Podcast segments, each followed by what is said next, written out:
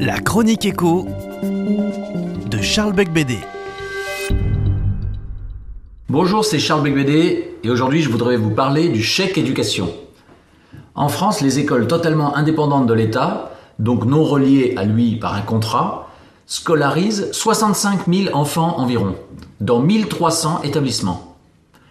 Parmi elles, on compte 61% d'écoles confessionnelles, 25% d'écoles chrétiennes, 6% d'écoles juives, 4% d'écoles musulmanes et 4% d'écoles d'autres spiritualités. Les écoles hors contrat enregistrent une croissance exponentielle car elles répondent à un véritable besoin de respiration de la société. Le nombre d'élèves qui y sont scolarisés a d'ailleurs augmenté de 11% au cours de la dernière année. Le problème, c'est qu'elles remplissent une mission de service public sans pouvoir malheureusement bénéficier de la manne publique.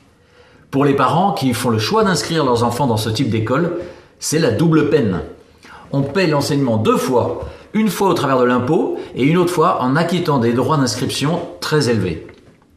Certains pays ont instauré un système plus juste, permettant de mieux répartir les dépenses d'éducation entre tous, tout en favorisant la liberté de choix des parents. Il s'agit de donner à chacun d'eux un chèque correspondant au coût moyen des dépenses d'éducation par enfant, que chaque famille remet à l'établissement de son choix, ce qui lui garantit une totale liberté éducative. Pour l'État, c'est un jeu à somme nulle.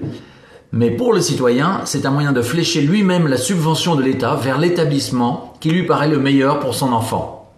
C'est un procédé ô combien démocratique qui responsabilise chaque parent. La Suède, pourtant connue pour son État-providence, applique ce système avec succès depuis 1992, ce qui, lui a permis de réduire ses dépenses d'enseignement. On le trouve aussi aux Pays-Bas, ainsi que dans de nombreux États américains. Il faut dire que c'est dans la patrie de l'oncle Sam que l'idée a été défendue avec brio pour la première fois sous la plume de l'économiste Milton Friedman dans son ouvrage Capitalisme et liberté en 1962. En France, ce système a souvent eu mauvaise presse en raison de notre passion jacobine et égalitariste.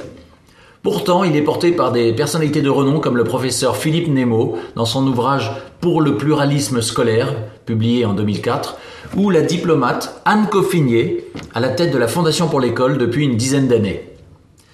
Il a enfin reçu un commencement d'exécution dans un domaine voisin, celui de la culture, Lorsqu'il était président de la région Rhône-Alpes, l'ancien ministre Charles Millon avait instauré des chèques culture qu'il donnait à chacun à charge de les utiliser dans le musée de leur choix.